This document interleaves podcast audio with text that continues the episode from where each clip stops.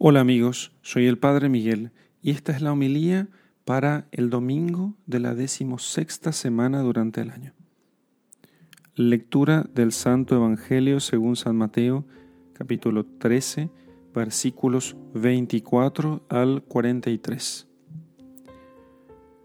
Les propuso otra parábola diciendo, El reino de los cielos es semejante a un hombre que sembró grano bueno en su campo pero mientras la gente dormía, vino su enemigo, sobresembró cizaña entre el trigo y se fue.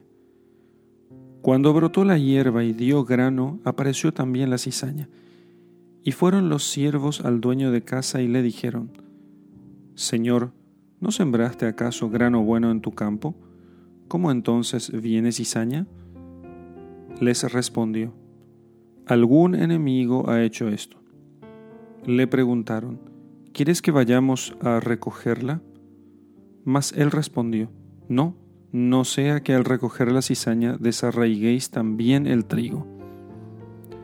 Dejadlos crecer juntamente hasta la siega, y al momento de la siega tiré a los segadores, recoged primero la cizaña y atadla en gavillas para quemarla, y al trigo juntadlo en mi granero. Palabra del Señor. Gloria a ti, Señor Jesús.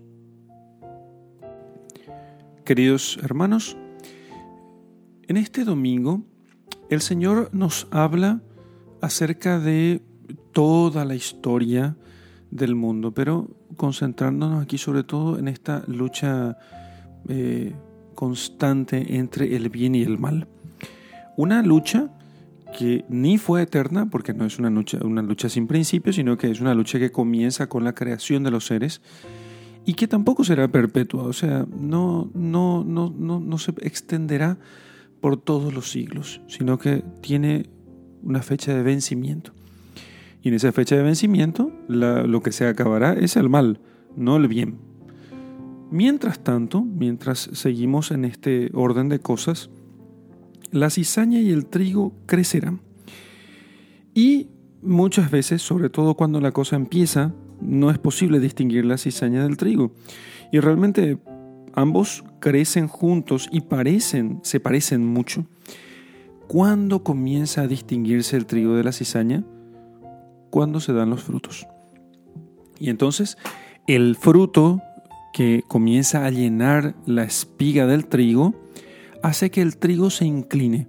La cizaña, en cambio, que no tiene fruto, sino que es, eh, es hueca, es vana, se levanta soberbia por encima del resto de las, eh, de las espigas, porque las espigas de trigo, cuando aparece el fruto, se inclinan, en cambio la cizaña se mantiene de pie y eh, con, con la cabeza erguida, porque no tiene nada que le incline hacia abajo. Bueno, es lo que el Señor ya dijo en otro pasaje cuando nos enseña que por los frutos los reconocerán. Entonces nos preguntábamos, ¿y cuáles son los frutos? El fruto es siempre la adoración de Dios. Nunca olvidemos que el primer mandamiento es amar a Dios sobre todas las cosas. Entonces, donde está Dios, donde está el bien, hay adoración de Dios. Donde está el bien, se reconoce a Dios por sobre todas las cosas.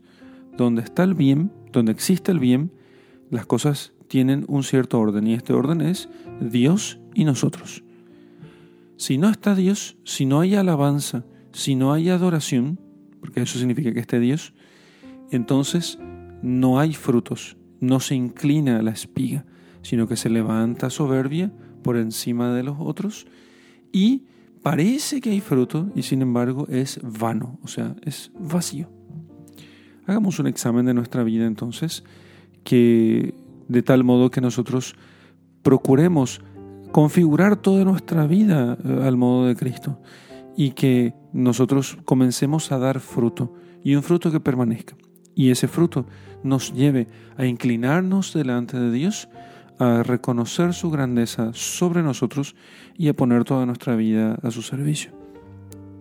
En el nombre del Padre y del Hijo y del Espíritu Santo. Amén.